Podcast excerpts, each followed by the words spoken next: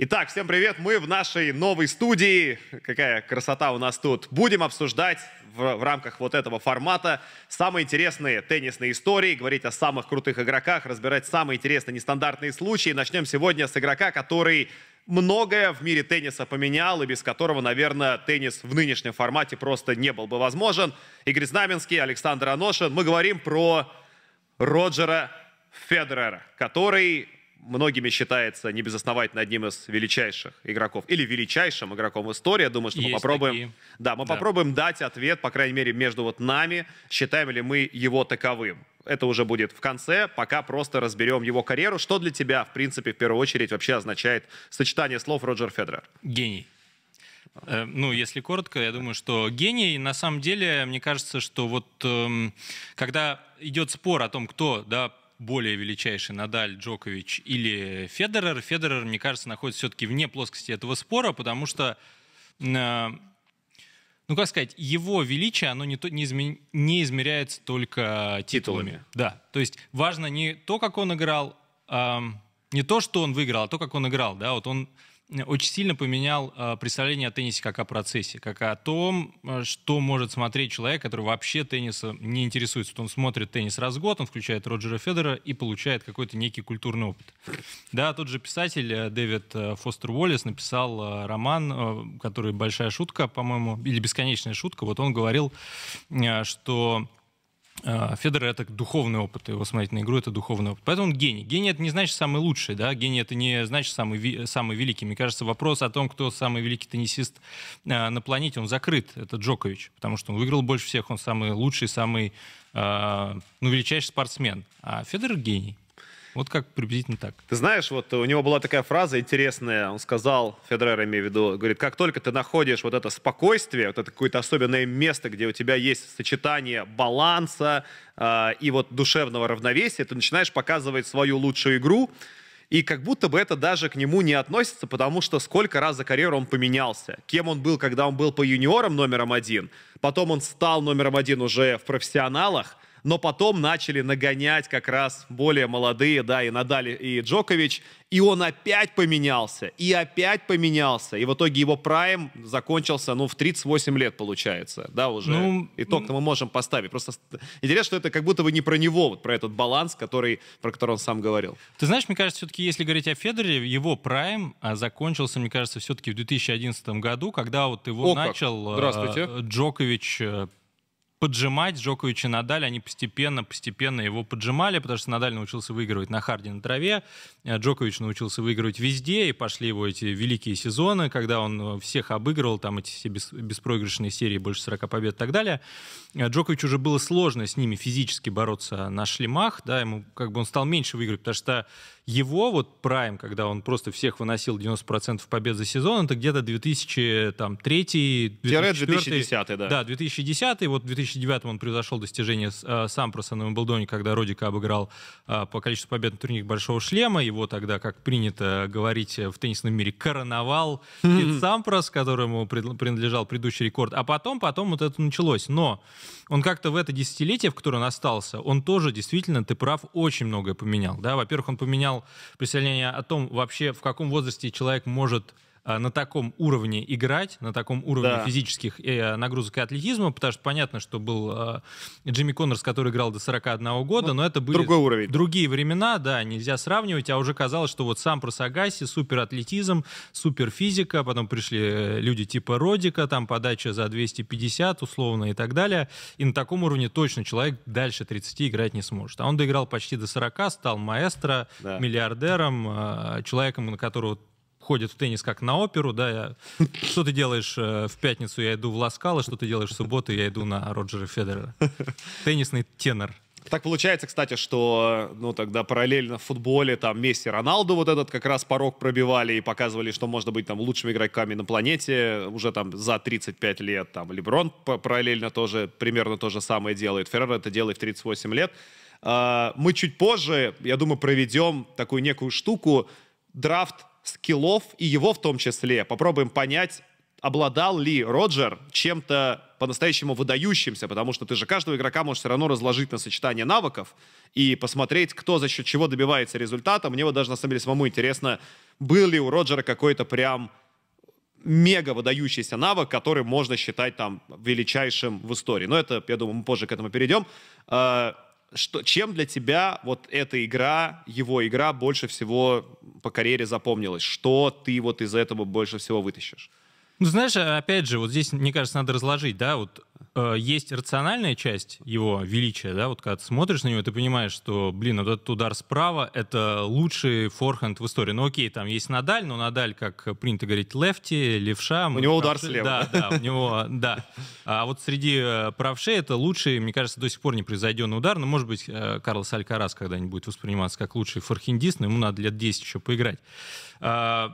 А, или, например, его подача. Да? Человек, на самом деле, вот я подача? смотрел статистику, э, Федерер держал, э, мне кажется, на протяжении там, 80 лет не 80, а 80, да, а больше 90% своих подач. То есть у него процент, вот этот, который называется в теннисе hold, э, он на английском языке, он выше, чем у Джоковича, выше, э, чем у каких-нибудь э, супер даже был подаванов типа Изнера. Ну, Изнер, понятно, у него там надо смотреть от сезона к сезону, но тем не менее у Федора была стабильная. И он придумал вот эту тему, что не обязательно подавать эйс, не обязательно подавать на вылет, не обязательно подавать так, что ты просто идешь доигрывать у сетки, можно подать подать так, чтобы нанести следующий разящий удар или через один. Вот он придумал эти связки. То есть это...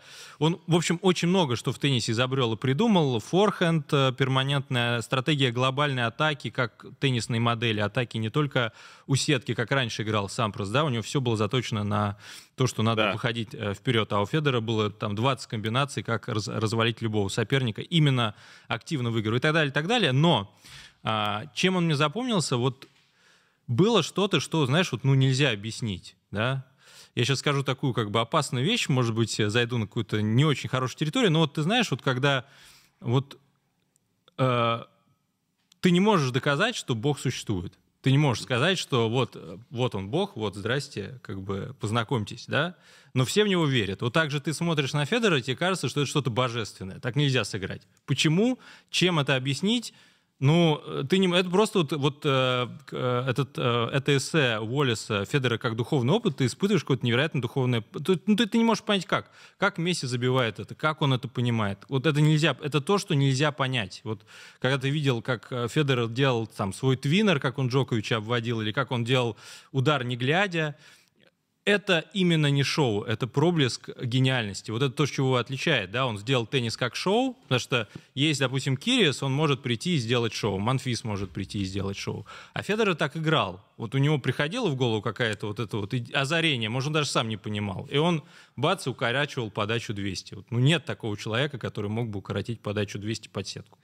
Вот это вот, вот, наверное, чем он запомнился. Знаешь, у меня есть ощущение, что ему уже как-то вот из-за того, что у него такой сложился имидж особый, ему приписывают даже какие-то вещи, которые, ну, то есть он же не изобрел Твиннер как таковой, не он, он был изобретен там за, не знаю, 30 лет до него. Яник Нуа там э, феерил в 80 Да, да, да, Яник Нуа, и до этого еще тоже были, были случаи, э, то есть как будто бы и, и, и знаю, там, атакующий теннис с комбинациями и Агаси, и Пит Сампрос, э, и Иван Лэндл еще до этого, они же все это делали, есть ощущение, что мы такие говорим, нет, все придумал Роджер Федерер, разве это не странно?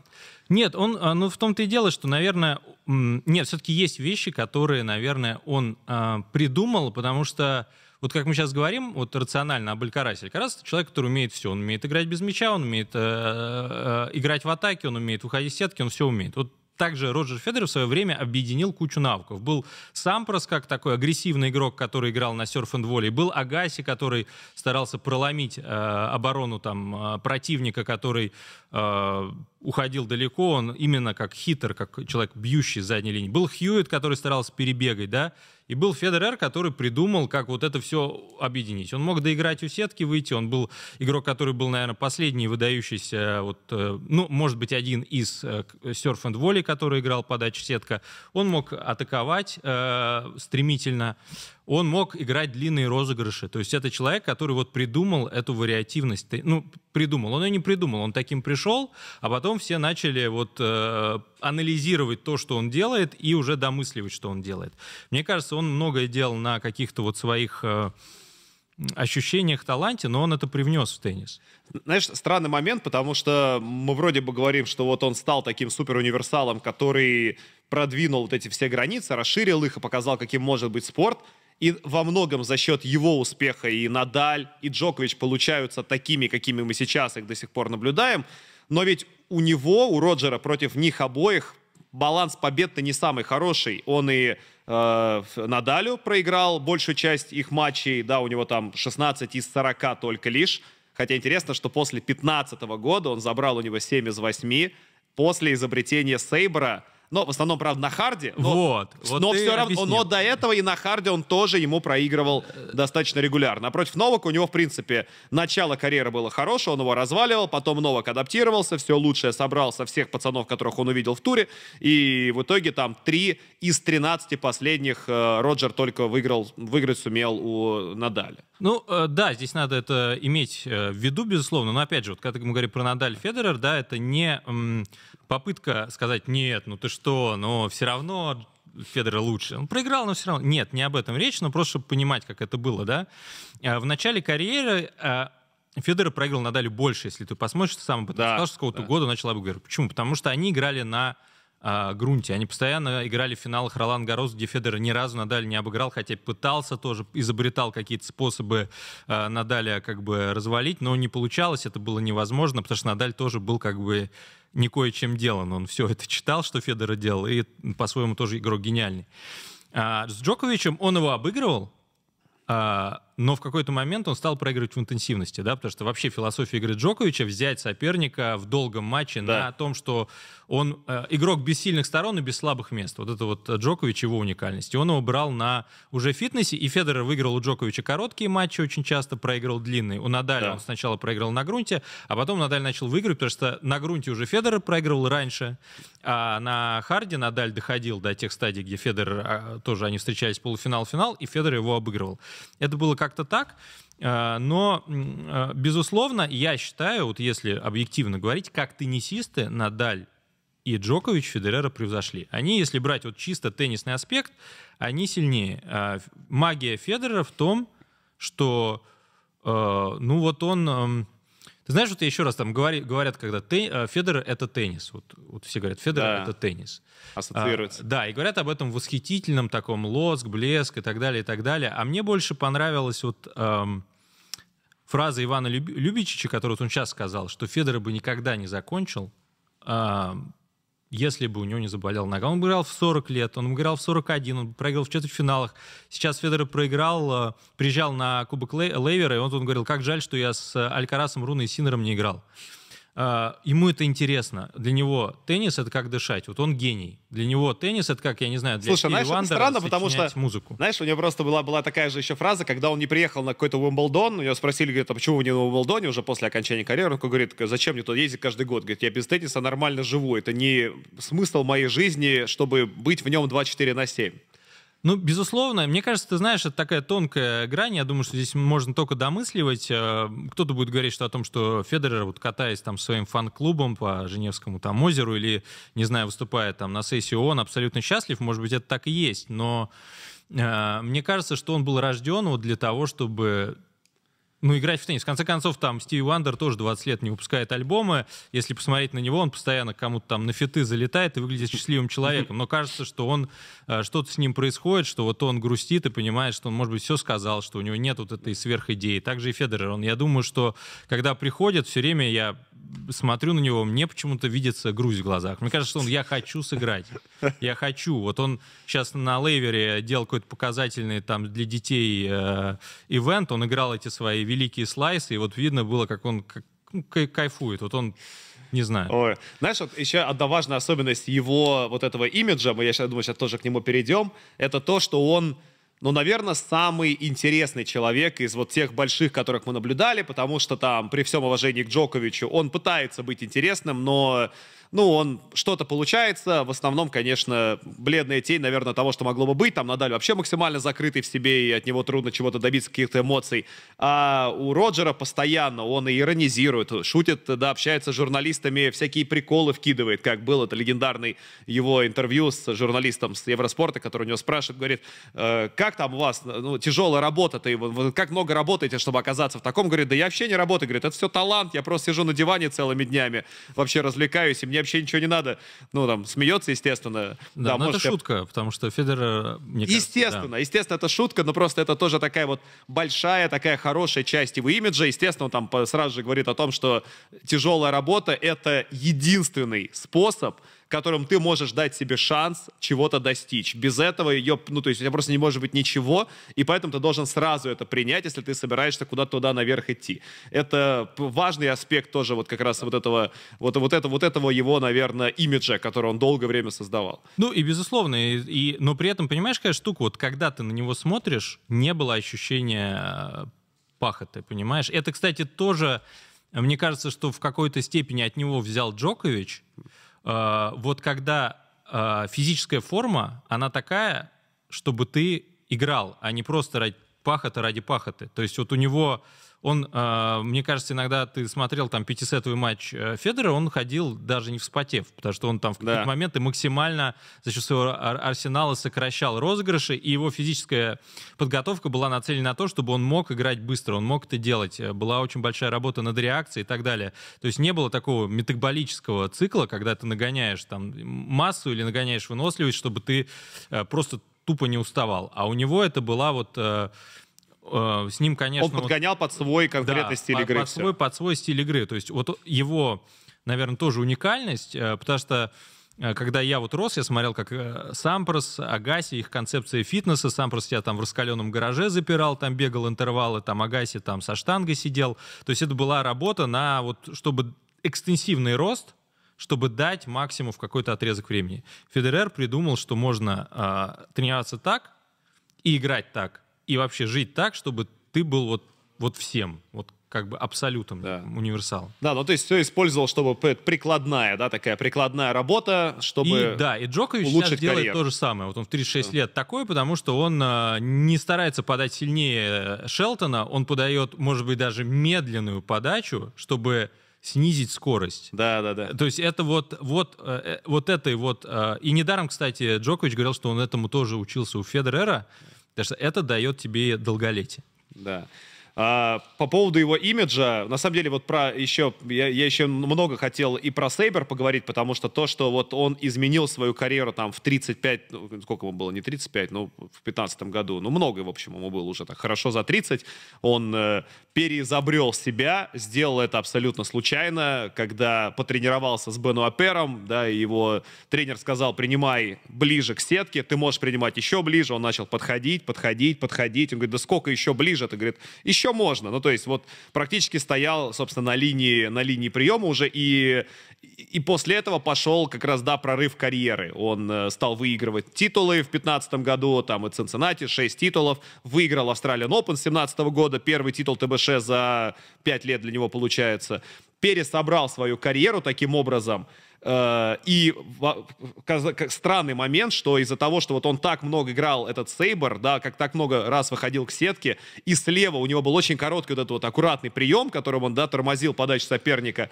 он за счет этого изменил замах слева, и в итоге удар сам слева по себе целиком, наконец, карьеры стал еще более летальным, тем, чем в течение всей его карьеры до этого. Вот, вот, да, да, да. Но ты сейчас объясняешь... Пересобрал прям... в очень странном стиле себя, вот да, так вот. и это вот, мне кажется, только гений так может. Вот, ну, я не знаю, кто-то, вот, как, когда музыкант, я не знаю, Моцарт, что-то ему там птичка насвистела, он там э, реквием э, написал э, свой гениальный. Или вот Федоров вот придумал шутку, ну, по сути, ну, да. на тренировке, типа с Эдбергом они, э, Эдберг его тренировал, они играли с Пером, вот давайте я буду входить к, к линии. И до сих пор это в теннисе сейчас существует как шутка, там, Саша Бублик да, троллит, да, да. там, а он через это пересобрал свой теннис. Он действительно уже проигрывая безнадежно Джоковичу, придумал Да. эту игру играть все с полулета. И обыграл его э, потом этой игрой в Цинциннати, И, и да. Надаль. И, и- и из этого вырос вот великий, р- великий матч, фин- финал с Надалем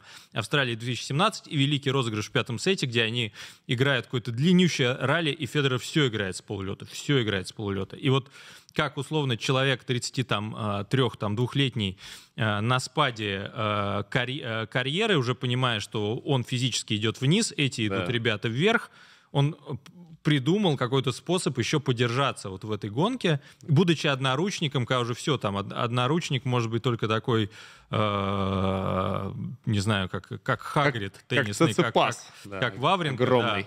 да, или Вавринка. И все, вот он все, все, все, и удар слева себе новый придумал, и удар справа себе поменял, и вообще весь теннис свой пересобрал из, из шутки.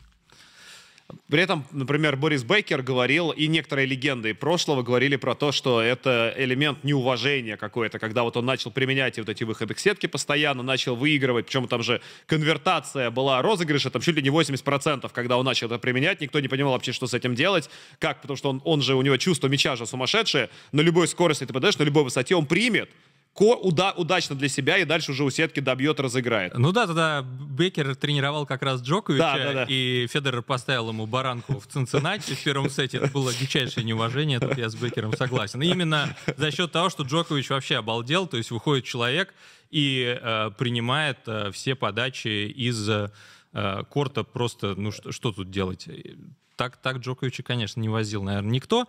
Но опять же, вот это вся была философия Федора, всю его жизнь, вот этой нитью, да, вот его фи- философия глобальной атаки. Глобально. Он пришел в теннис, там сидел Хьюитт, э, задней линии э, Феррера, Родик, там Гонзалес был чилиец с пушкой справа, там Налбандян. Казалось, все, теннис — это сила, это борьба Да. задней линии, все.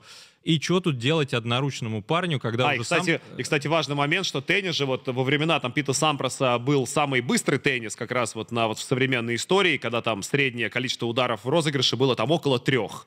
Сампрос на пике карьеры, просто там долго все не шло. Но потом все стало, да, по- понижаться, темп понижаться, понижаться. И вот как раз, когда Федорер решил тоже все пересобрать, очень медленные были розыгрыши. Естественно, у кого сильнее удар, да, кто Да. лучше держит заднюю линию, тот и был королем. А он в итоге с помощью вот этого сейбра, у него средний, средняя длина розыгрышей по времени вот на сейбре была 3 секунды. Что такое 3 секунды? Типа, да, раз, два, три, розыгрыш закончился. Всё. Да, вот ты сейчас отвлекся на мячик, и Да, всё. да, да, а тебя всё, Федор уже. обыграл. Да-да, но это он, это Сейбр, это уже позднее, а так-то он с этим пришел. И вот как бы э, был Сампрос тоже, который вот так всех разваливал на силе, на скорости, его начал закрывать Хьюитт, его начал закрывать Родик, его начал переигрывать Марат Сафин. Уже кажется, все, одна рука в теннисе. Вот тогда говорили, что все, одноручного бэкхенда не будет, и куда ты, Федор, лезешь, дай бог тебе Умблдон взять. С одной стороны, там какие-нибудь э, подающие черти типа Филиппусиса там и так далее. И он придумал, как сократить время. Он пошел в корт, он стал играть вот эта э, глобальная атака, не сила, а темп, не длинный розыгрыш, а чередование коротких э, розыгрышей, не попытка забить и задавить соперника, а разорвать его и так далее, и так далее. И поэтому он и придумал то, чем сейчас играет Алькарас, э, чем играет э, Джокович, чем все сейчас играют, концепцию двухходовок. Он, нанося удар, уже понимал, куда соперник будет, скорее всего, отвечать, и понимал, куда он будет играть. Подача плюс один, вот его философия, что не надо подавать эйсы, надо подавать так, чтобы ты следующим ударом закрывал розыгрыш. Это все вот его вот это вот изобретение, которое в теннисе сейчас живет, будет уже жить всегда и так далее, и так далее. Но не все могут это тоже применять, Не потому все- что это все. тяжелая работа, да, там Это безусловно, но вот единицам удается. Спрятанный, укороченный. Все вот э, укороченный Алькарас, это, ну, это не Федерер, конечно, это Да. другое, но Да. а, вот эта идея, что укороченный это суперэффективный атакующий Да, удар. справа, да, спрятан укороченный справа. Вместо Да. форхенда хлоп. Да, и это Федор тоже придумал. В- Когда укороченный работает эффективно, когда ты его не показываешь, когда соперник понимает, ты делает замах, и все понимали, что Федор может дать длину, может э, Кросс, играть да. плотный, а может и укоротить. И в последний момент он укорачивал. Это то, чего сейчас э, Алькарас уже вот как next э, step Да, над старается, этим старается делать. тоже, Всё. тоже пробить. Да.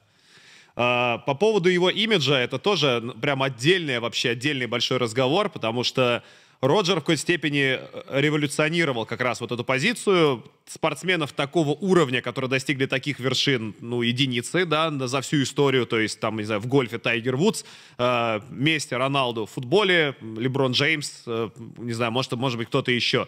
Э, самое же, наверное, удивительное, какой путь он прошел, да, когда он сначала был, его же подписали в самом начале еще по юниорам Nike, платили ему там, не, ну, по даже тем меркам немного, типа там 100 тысяч долларов в год, потом э, были длинные разговоры про то, каким должен быть следующий контракт, он его все-таки подписал, там, пару миллионов долларов в год, но потом, когда все-таки с Nike история закончилась, потому что они посчитали его слишком старым, типа 30 плюс, стареющая звезда, и дальше он проводит вот эту вот многоходовочку, очень необычную, на которую я даже не уверен, что кто-то из спортсменов такого уровня может дальше еще решиться. Он просто говорит, я ухожу в никому неизвестную условно компанию, я сделаю ее очень крутой, потому что я делаю ставку на себя. Вы можете в меня не верить, я делаю ставку на себя. Эта компания выстрелит, а он будет иметь процент, да, там пакет, там 3% что ли у него акции было Uniqlo, и в итоге там компания вырастает там до 11 миллиардов, а у него там типа 3% что-то такое. Ну, да, мне кажется, кстати, Uniqlo, он, ну да, он уже приходил, когда Uniqlo, в общем, был такой известный суперказуальный ну, да, бренд, да, да. там да. джинсы Uniqlo, там, и уже существовал, мне кажется, 11-этажный магазин в Токио. Все это было, но да, вот его идея о том, что э, не как бы не игрока покупает, а игрок выбирает как ему себя позиционировать да. и как э, себя нести на рынок, вот он это, эти правила игры тоже поменял, и по сути он э, вот это десятилетие, когда он остался в теннисе и смог доиграть, он стал как раз э, первым теннисистом-миллиардером, он привлек да. огромные деньги в теннис, да. он, э, опять же, вот эта э, компания, где он стал как раз акционером, тоже вложился. А он, он, да, вот он, он, да, да, да, там тоже у него э, какая-то была небольшая доля, сейчас они растут, то есть он... Э, он и его агент, понятно, он работает с Тони Готиком, это агент, да. который, вот они сделали свое агентство, то есть он, он показал, что э, спортсмен может э, выстроить стратегию да. свою, понимая, что она будет работать на него уже, когда он прекратит играть. То есть это, конечно, его как Ну да, да, фишка. ты прав, что действительно, да, у него как раз же Юникло-то просто он, он, они дали ему тот контракт, на который он рассчитывал получить от Nike, что там типа 300 миллионов на 10 лет, но при этом он может карьеру завершить хоть завтра, они должны будут продолжать ему выплачивать да, да, эти да. деньги. Ну, с Nike, кстати, там тоже была интересная история, что, мне кажется, в 2002 году, когда он еще был молодой, еще не выиграл шлем, у него был контракт с Nike типа а 100 тысяч, экипировка да, да, да. и все такое, Nike говорили ему, давайте подпишем 600 э, тысяч дадим, и отец его просто умолял подпиши, возьми, это какие-то безумные деньги. Он говорил, нет, нет, нет. И ну, агент потом, говорил. Да, да, да, Ему тоже агент, агент правильно его направлял в этом, э, в этом плане. И потом бац-бац, и... Э, вот, кстати, тоже, да, Федерера, вот э, ты правильно говорил о том, что он как будто бы никогда не спешил, не старался экстенсивно как-то расти. Да. Uh, и он и с деньгами также, он там 2005-2006 год, он, в общем-то, зарабатывал вполне себе скромно, зато в 2000 там 15-16 он на теннисе зарабатывал уже несравнимо меньше, а сейчас он продолжает быть мультимиллионером. Да. А, с, э, миллиардером уже, да, да. Да, миллиардером э, с постоянным а, доходом, не играя в теннис. Он, мне кажется, на Кубке Лейвера заработал больше всех, как бы стукнув по мячу там с детишками. Просто это, правда уникальная работа, потому что вот я как-то даже, кто из больших спортсменов более-менее последовал его пути, была история Стефана Карри, который приходил тоже, он думал, с какой компанией ему подписаться, слушал разные кейсы, и ему больше всего понравился кейс никому неизвестной компании Under Armour, которая в итоге там несколько спортсменов подписала, одним из них был Майкл Фелпс, но уже там в статусе легенды, а Стефан Карри просто вот с момента начала звездного этапа до статуса суперзвезды невероятный успех у всей организации, у всей компании, у него лично, я не уверен, что много спортсменов способны все равно такой шаг сделать и отказаться от гарантированных денег и просто делать, э, вот создавать что-то, ну, практически с нуля, как это сделал Роджер в нескольких направлениях Да, сразу. и вот и сейчас мы посмотрим, как уже в он уже есть кроссовочки в России, ты можешь их купить и быть модным перцем, который просто ходит в них по улице. Вон играет Бен Шелтон, Игорь Швентек или Швентек, я все время путаю, неважно. И... Швейцарская э, компания, да, которая, да, да. С которой, которая просто случайно, потому что что она рядом, по сути, с Роджером находилась физически, смогла с ним найти встречу и заключить э, вот большое соглашение. Я думаю, что лет через 10 будет там полтура играть вон, и как бы э, это будет легендарной маркой, и Роджер будет ассоциироваться в том числе и с да. этим. Так, э, у нас с тобой, да, разговор потихонечку подходит к концу. Я предлагаю нам как раз, э, потому что я думаю, что мы все равно вернемся так или иначе еще не раз к, к обсуждению всего, что у нас есть. Давай, ты можешь подвести? Нет, давай сначала проведем драфт, а потом подведем итог, э, как мы кого считаем. Роджер, давай проведем драфт, правда, самых крутых скиллов, которые вообще есть в теннисе. Конкретно берем просто любого игрока, берем любой его скилл. И давай ты будешь выбирать первым, вот тебе. Давай. Бумажечка с драфтом. О, видишь, как я докинул? На Так. тебе вот какой-нибудь, на тебе розовый. Опа. На тебе вот это тогда. Давай. Видишь, у меня три. Я три специально взял для этого. Что ты берешь? Ну, я беру, я беру э, справа у Роджера. Я писать должен, да? Серьезно? У тебя первый пик, первый пик драфта скиллов. То есть ты собираешь игрока с нуля, Ну, вот и ты берешь и ты берешь под первым пиком, ты можешь взять что угодно, подачу Родика, менталку Джоковича, все угодно, ты такой, я беру удар справа Роджера. Ну, это красиво. Серьезно? Да, я считаю, что это великий удар. Кстати, абсолютно тоже уникальный. Он играл на прямой руке. э, И в свое время он делал это и один. Сейчас вот э, Алькарас наиболее к нему близкий, он тоже играет на прямой руке. И столько это дает э, преимуществ по скрытию удара и скрытию направления от соперника, даже сло- сложно себе представить. Поэтому великий Роджер, великий форхенд. Великий форхенд. Так, ну смотри, э, я никому это не объявлял, но у меня э, смысл этой игры заключался в том, чтобы понять, когда мы увидим у Роджера Федерера какой-нибудь навык вот в этом списке, каким он будет на драфт-доске. Я думал, что он будет где-нибудь третьим, четвертым, пятым, шестым, но он был выбран Ты первым. не предупредил.